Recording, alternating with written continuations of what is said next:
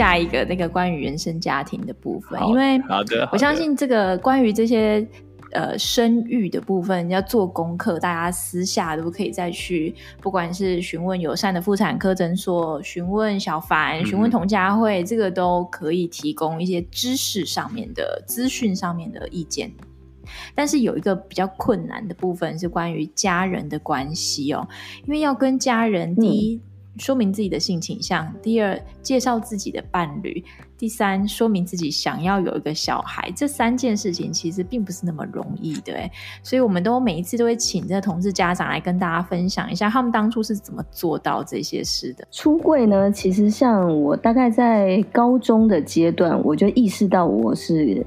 女同志，我很喜欢同性，更胜于异性，所以我那时候就会收集一些讯息。那我希望我妈妈可以知道，隐晦的透露。我没有办法在高中那个时候，我没有办法面对面跟她谈，尤其那个时候又刚好北一女那个那那个是金雅他们发生那个事情没多久。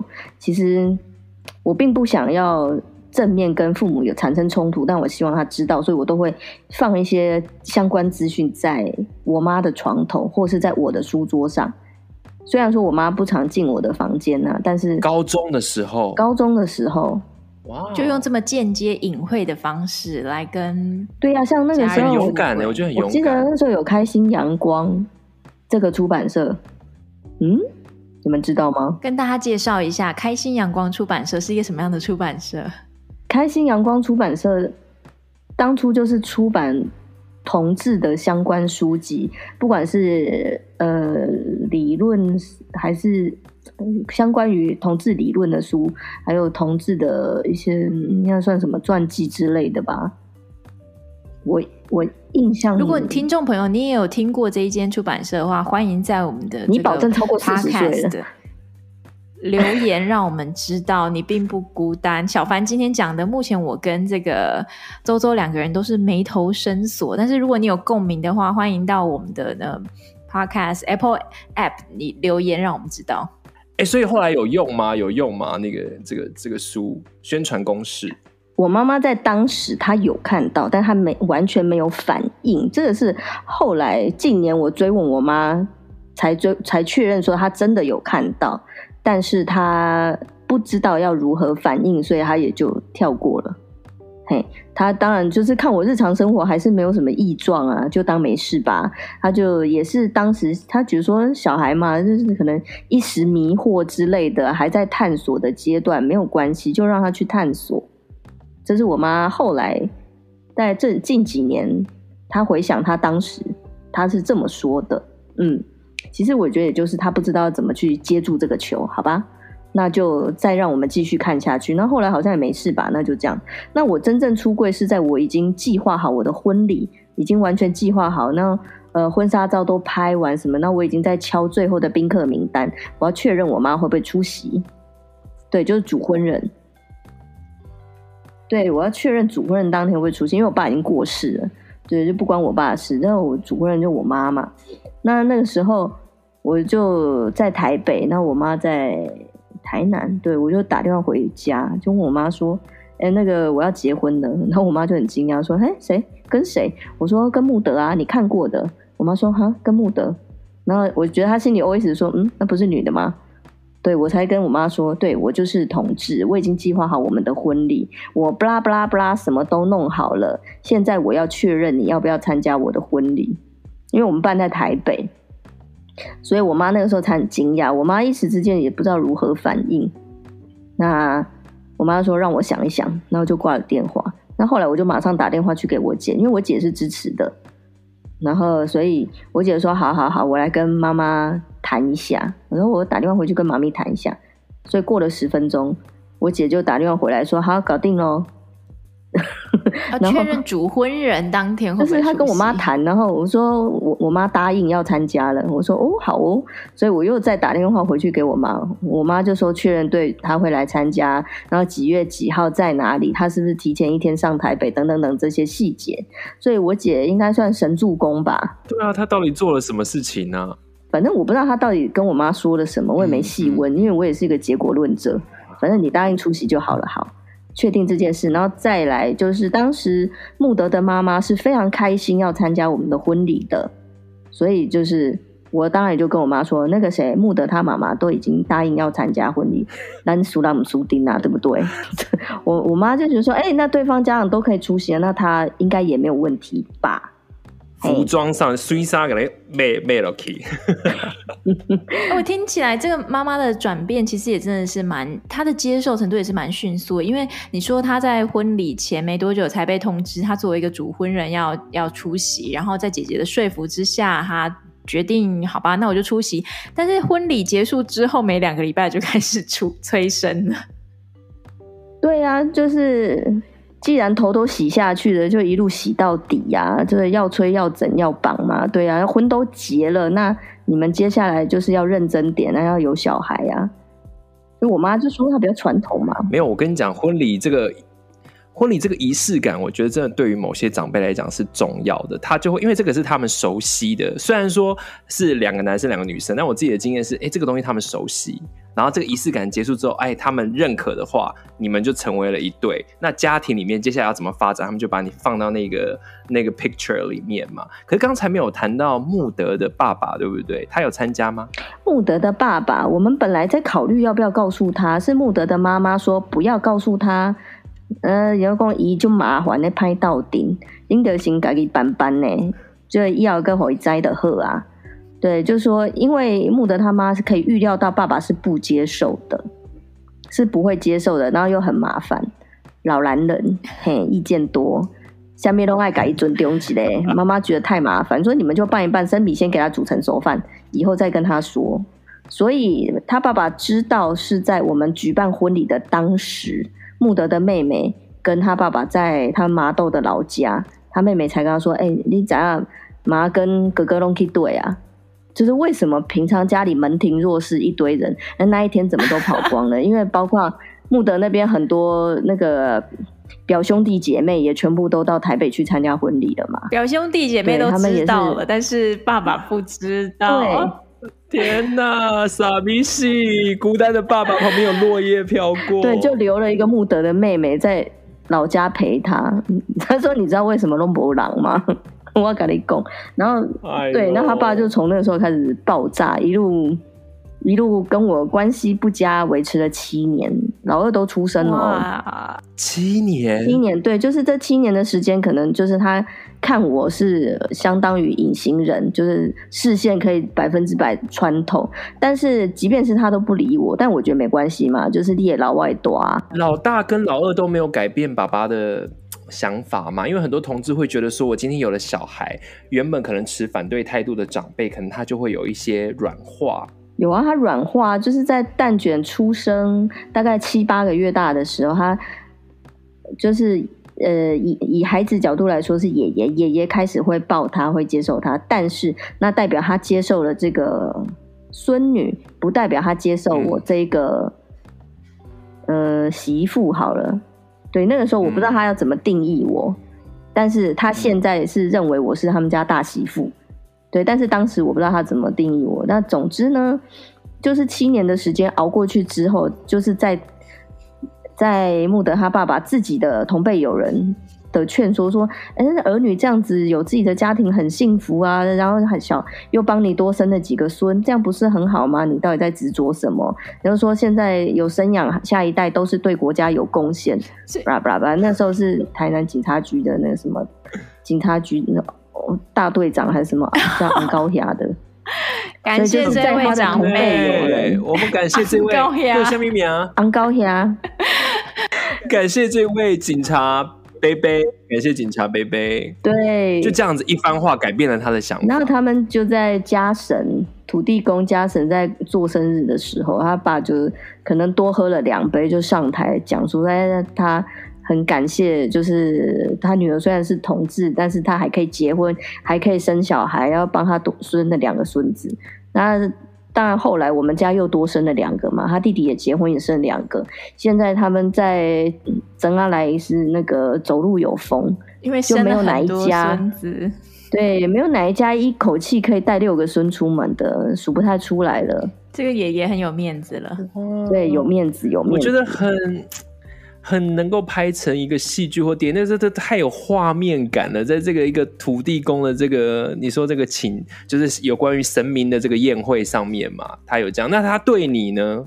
对我的话，从那个时候他就开始接受我，把我当做他的媳妇。那其实我本来就是很会聊天的人，我也很喜欢跟长辈聊天，什么话题都可以聊，什么都能接。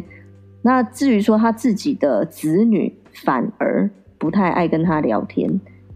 因为、oh. 对嘛，就老男人那个，所以其实这个故事也让我们知道说，长辈一开始他可能的确会因为孙子或孙女的出生而改变他的态度，但是这个爱可能是只给孙子孙女的，对于小孩的伴侣，并不能够马上就能够接纳或是认同，尤其是刚刚小凡提到，他花了七年的时间才来到。呃，获得了这个穆德爸爸的接。对啊，其实像我，嘿，我一开始设定是十年哦，我一开始设定是十年，哦，没想到七年就攻略完成，OK，也算是提早达成了。对对对对对，没有，我想讲的就是这个小凡讲的真的是云淡风轻，可是你看这个七年的时间，我觉得。对于现在，当然，因为你刚才说你是结果论者嘛，啊，金马跨起来喽，就是安内。但是我觉得那个过程其实不被家人接受，其实是很难受的，就是那个心路历程。你你现在看起来真的太轻松了，可是其实我真的觉得你的。故事让人好感动，而且其实充满希望。就是你没有放弃，哎、欸，有人就干脆放弃我，我管你的老人家怎么样，我就搬到什么不理你们什么的。可是你们最后还是可以达成一个和谐家庭，我觉得这个很神奇。对啊，因为我觉得我希望的目的是你接纳我嘛，那我如何让你接纳我？这个过程，我当然不能是让一个。很不友善的态度啊！我如果对你都很不友善，你不理我，那我不理你。诶，那如果是这样的话，永远没有和解的一天。所以当然是我愿意改变我自己。对啊，就是你，怎么选择什么态度对我，那是你。那我要怎么对你，那是我的选择。我选择我做个有礼貌的晚辈。我希望营造一个女同志良好的家长的形象。Whatever，就是我选择用一个什么样的。面貌去面对你，所以我希望他能接纳我。我希望我在外是一个好媳妇的形象，就是台湾好媳妇。所以我当然要是台湾好媳妇，当当然要有一个相符合的一个行为。嗯，那我相信四个小孩在这妈妈的教养之下，呃，我相信也是非常优秀的小孩。接下来我们来谈一谈，就是小孩子在、嗯、呃两个妈妈的家庭之下成长，他们的反应是怎么样？我们先谈一谈四个小孩子分别的个性，好不好？我们老大，老大呢叫蛋卷，个性独立自主，而且他从小也就看得出来，他记性很好，而且。他分门别类，而且我们其实就是非常刻意培养他独立自主的个性，会让他去思考、做决定。所以我觉得现在到他已经六年级了，大家也都可以说他，哎，他面对大人，像很多人喜欢访谈他嘛，他也可以侃侃而谈，说他自己的看法、自己的态度，包括他在学校面对人家质疑同志家庭的种种的时候，他也都可以说出他自己的看法，而且他不怕别人去 question 他。他不怕别人质疑他，因为他已经习惯这种对话，互相，你不要说攻訐啊，就是互相去厘清这个过程。所以我觉得这就跟养育孩子的时候，父母对孩子的态度很有关系。我们也都会问他，你为什么会这样想？那我们这样想是基于什么什么理由？就让他去了解我们大人的思路是什么样子。那。老二的话呢，老二就跟他个性不太一样。老二奶昔就是一个活在自己的世界里，是相反的典型。像他去上幼稚园，第一年的前半年，他整个整个半年都躺在地上上课。上课的时候就，非常做自己的小孩，对，非常非常做自己。那幸好他们学校是很自由，也很自由。他们尊重孩子的态度，说如果他想要躺着上课，那就躺着上课。所以可能旁边小孩坐一圈，然后就一个倒在地上，就是就是奶昔。但是后来发现这样也没有不可以，他该听的他都听进去了。那后来当然就从地上离离开了地板，就慢慢跟大家一样坐在椅子上。对，那这是他跟适应呃社会互相适应的过程。他的班级老师同学在适应他，他也在适应这个社会。那后来到现在，他要上一年级了，就觉得哎，还适应的不错。OK，就是每个人的速度不同。那至于双胞胎，一个男生一个女生，果果跟阿梅。果果也是一个活在自己世界的小孩，我们常常笑他跟奶昔是兄弟俩。因为奶昔呢，她虽然是生理女，但是呢，以一般人看他的喜好，看他的用品，会认为说这是个男生吧。虽然说他留长头发，但是除了长头发之外，他喜欢的东西，他的兴趣，普遍会被认为是男生喜欢的。当然，我不喜欢这样归类，玩具是中性的，颜色也是中性的。你可以遵循自己的心，你喜欢什么你就去玩什么。对，那像他很喜欢恐龙，喜欢鲨鱼，我们就买恐龙跟鲨鱼的东西给他，他很开心。对啊，那就像蛋卷，蛋卷也不是很公主型的女生，她喜欢中性的，我们也就买中性的给她。所以我们基本上是尊重孩子自己的喜好。那双胞胎唯一就是唯一一个喜欢粉红色。喜欢花花、喜欢蕾丝、喜欢公主的女孩，在第三个女儿里出现了。Oh. 我们本来还想说，我们是生养不出那种喜欢公主的女孩吗？就是因为我不是那种 style，穆德也不是。那后来才发现，哦，原来这一切这大概就是几率问题吧。那像果果，果果就跟二姐一样，很喜欢鲨鱼，喜欢工程车。我们每次说好，那那兄弟俩。就就就就让他们一起去玩什么什么好了。所以其实四个小孩子都有不同的个性，而且听得出来，呃，你跟穆德两个人都非常的按照尊重小孩子本来的个性形态去呃教养他们。所以其实当呃小朋友提出了一个很特别的要求的时候，你们也是啊。呃跟他讨论之后，按照他的意思去做。这个要求就是，他们希望，即便是知道非常清楚的知道自己是生活在两个妈妈的家庭，他们还是希望可以叫穆德爸爸。可不可以跟大家解释一下这个来龙去脉呢？爸爸，其实一开始在老大出生之前怀孕了，我们就在想说，那以后称谓要怎么叫？那是那时候我们唯一认识另外一对有孩子的女同志，他们是一个叫。妈咪，一个叫妈妈，因为他们两个都外形很像，就是高高瘦瘦、短头发。然后他们说他们是不分。那我们那时候想说，好，那你们一个叫妈咪，一个叫妈妈，那我们也可以比较办理好了。他们是生一对龙凤胎，那我们是生一个女生，所以在蛋卷出生以后，叫我我就自称我是妈咪，穆德就是自称是妈妈。但是到了蛋卷会讲话之后，他就在看巧虎，看一看，看一看。然后他某一天他就问说：“巧虎有爸爸？”我说：“那我们家有没有爸爸？”我说：“有啊，我们家有爸爸。”我说：“妈妈就是爸爸，你看我们家。”的妈妈做的事情是不是跟巧虎的爸爸做的事情很像？想一想，嗯，是。所以我说对啦，所以我们家也是有爸爸的，妈妈就是爸爸，然后就带过了。然后隔天他就改口叫爸爸，然后我就想，哦，好哦，因为其实我原本的设定是叫我叫妈咪，叫穆德叫爸爸的。因为就我来说，我觉得小孩在幼稚园跟人家沟通，因为我以前当幼稚园老师嘛，我觉得。爸爸妈妈实际上是怎么样一个人并不重要，重点是他们在沟通当中有一个名称去指涉那个人就好了。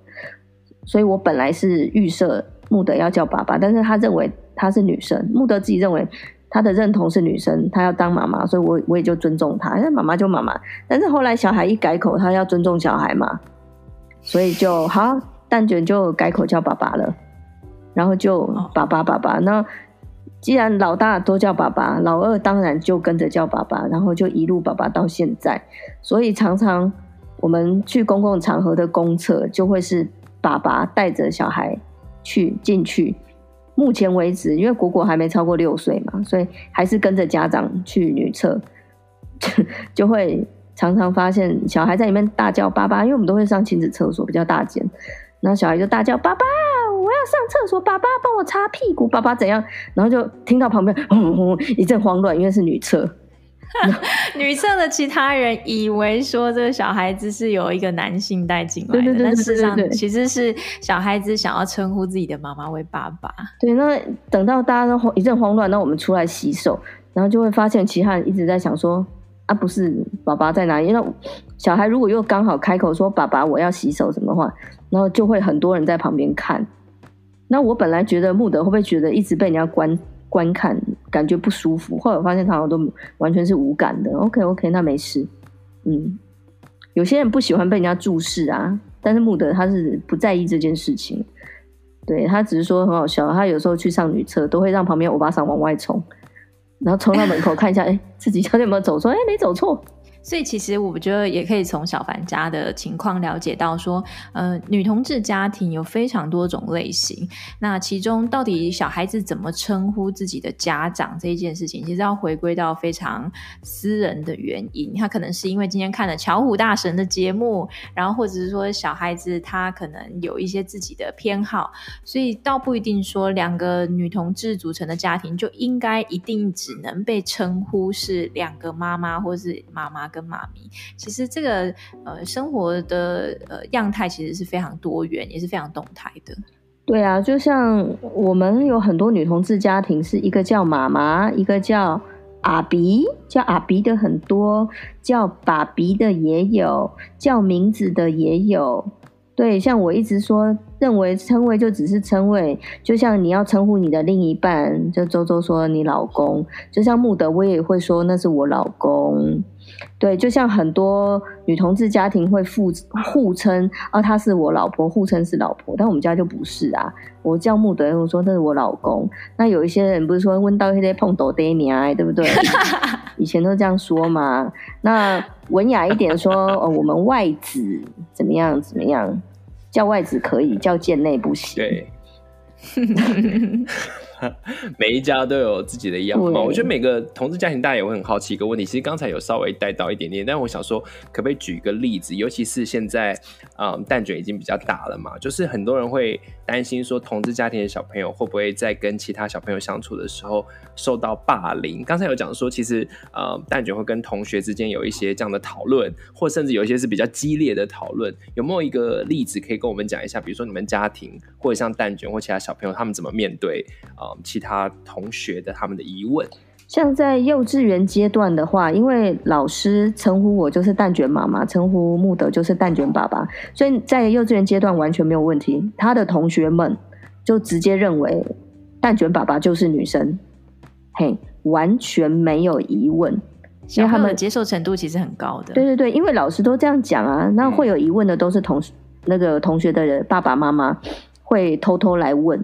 那后来我就说，哎、欸，因为我们是女同志，那我们经由自我递进，不不不不，什么生的小孩，后来他们知道那是我们的小孩，好，这这这个话题就结束了。就是大人会关切技术性的问题，你们到底怎么有小孩的？小孩哪里来？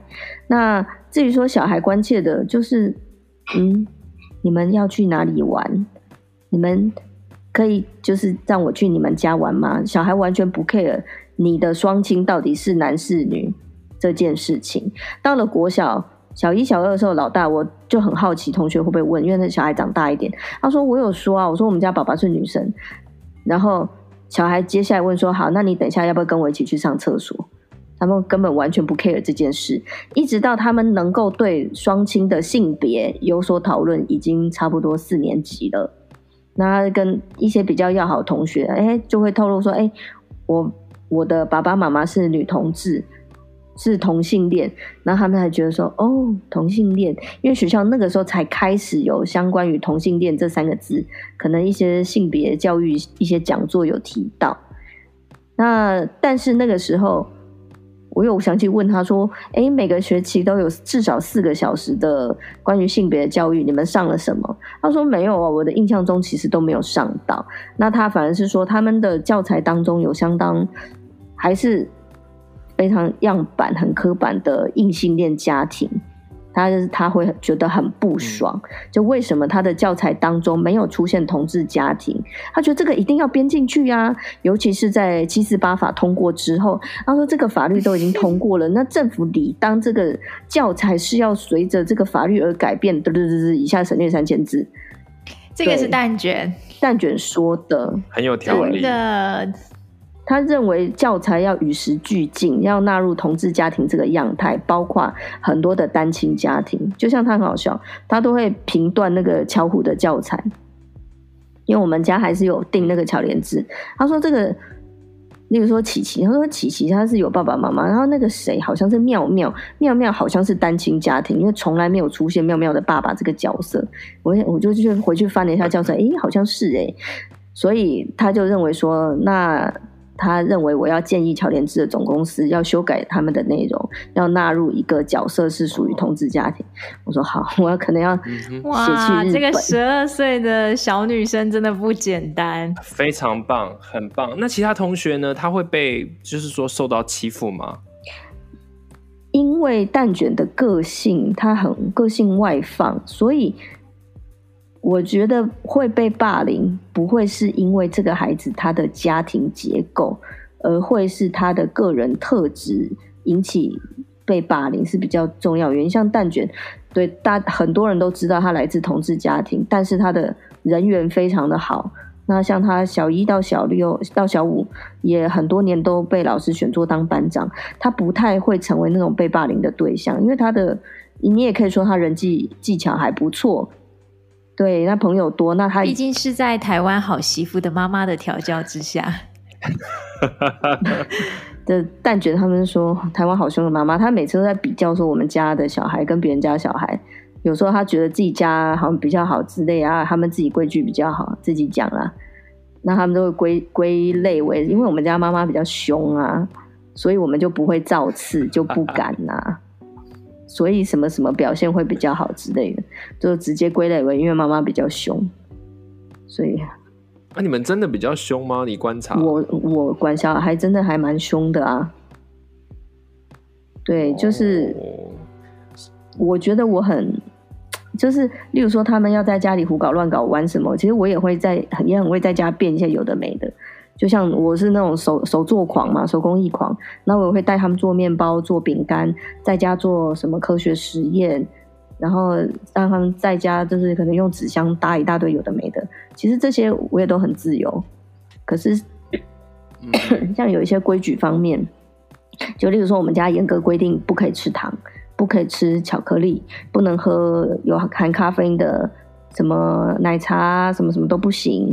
然后含糖饮料有限制，然后饼干也有限制，就是有有内馅的甜饼干，我们有限制，是不是？是其实很多人觉得你管得太多了，那那反正习惯了，他们就遵守，因为我觉得那对孩子是有好处的。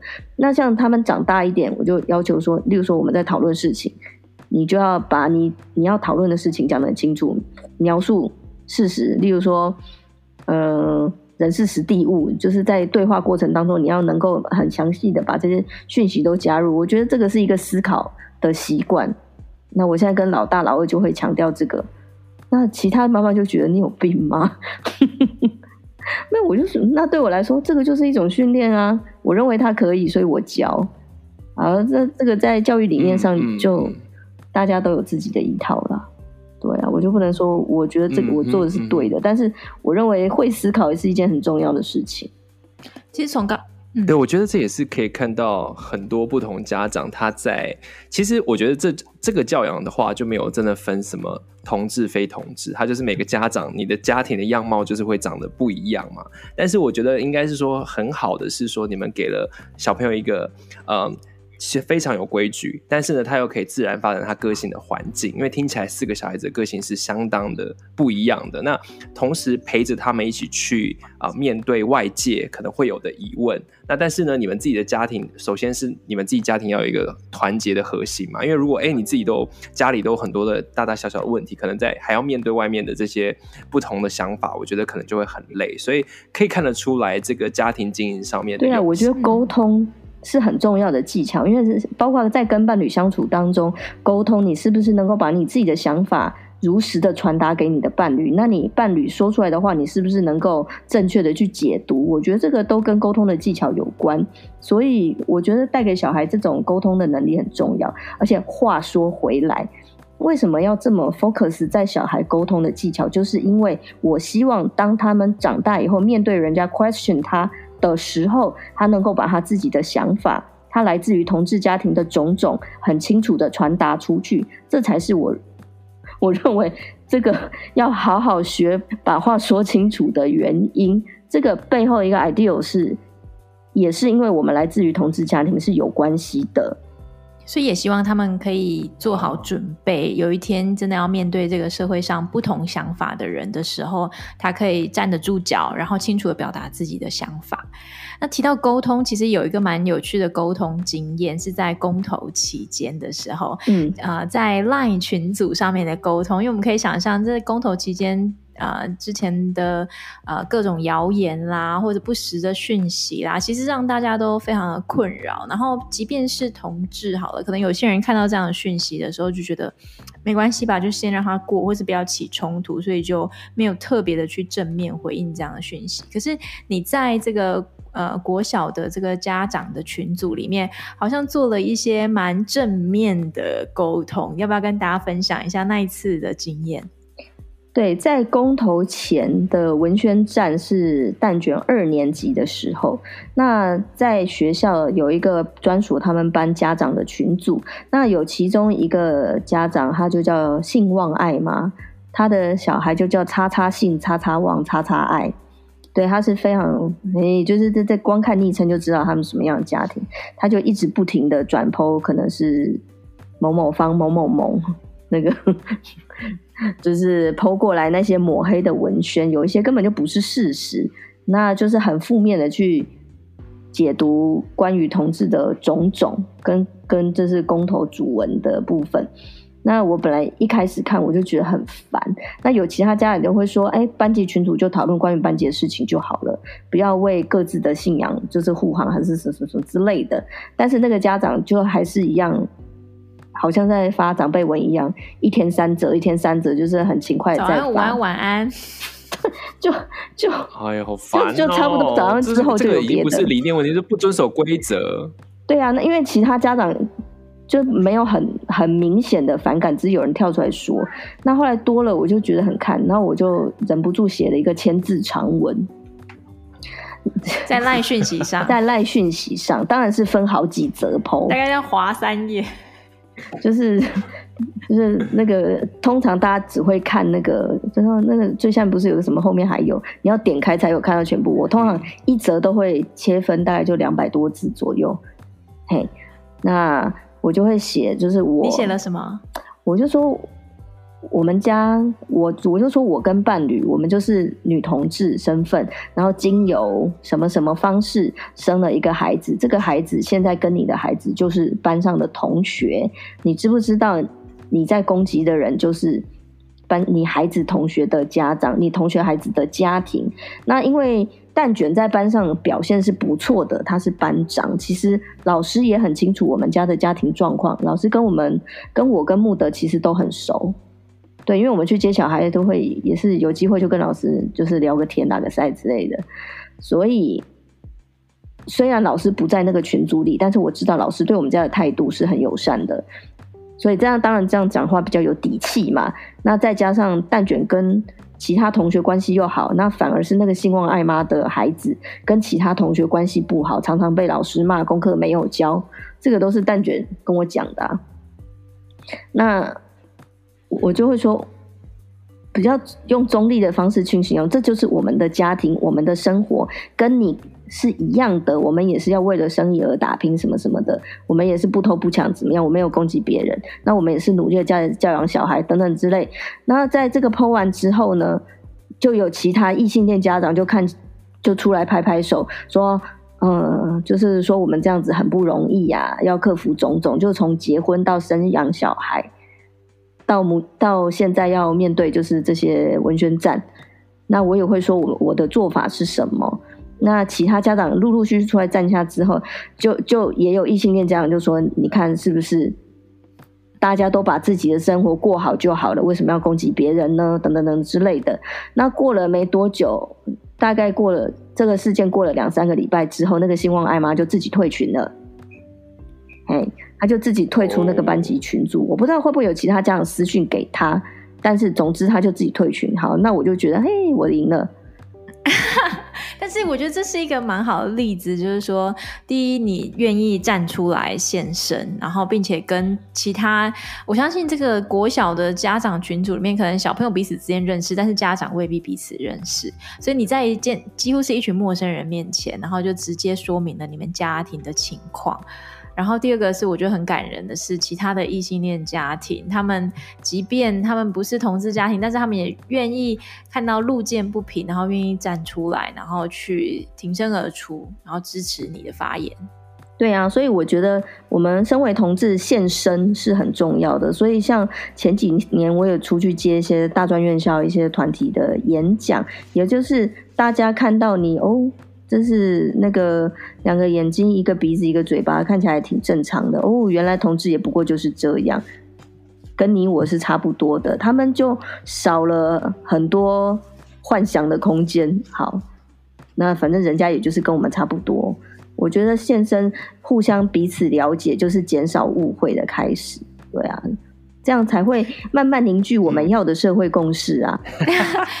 所以，我们最后的话还是要来邀请小凡帆。跟大家来，尤其特别是想要生养小孩的同志，跟现在的新手同志家庭，可能正在养育小孩、小 baby 状态的同志家庭，你有什么建议，或是有什么想法想要跟他们分享的？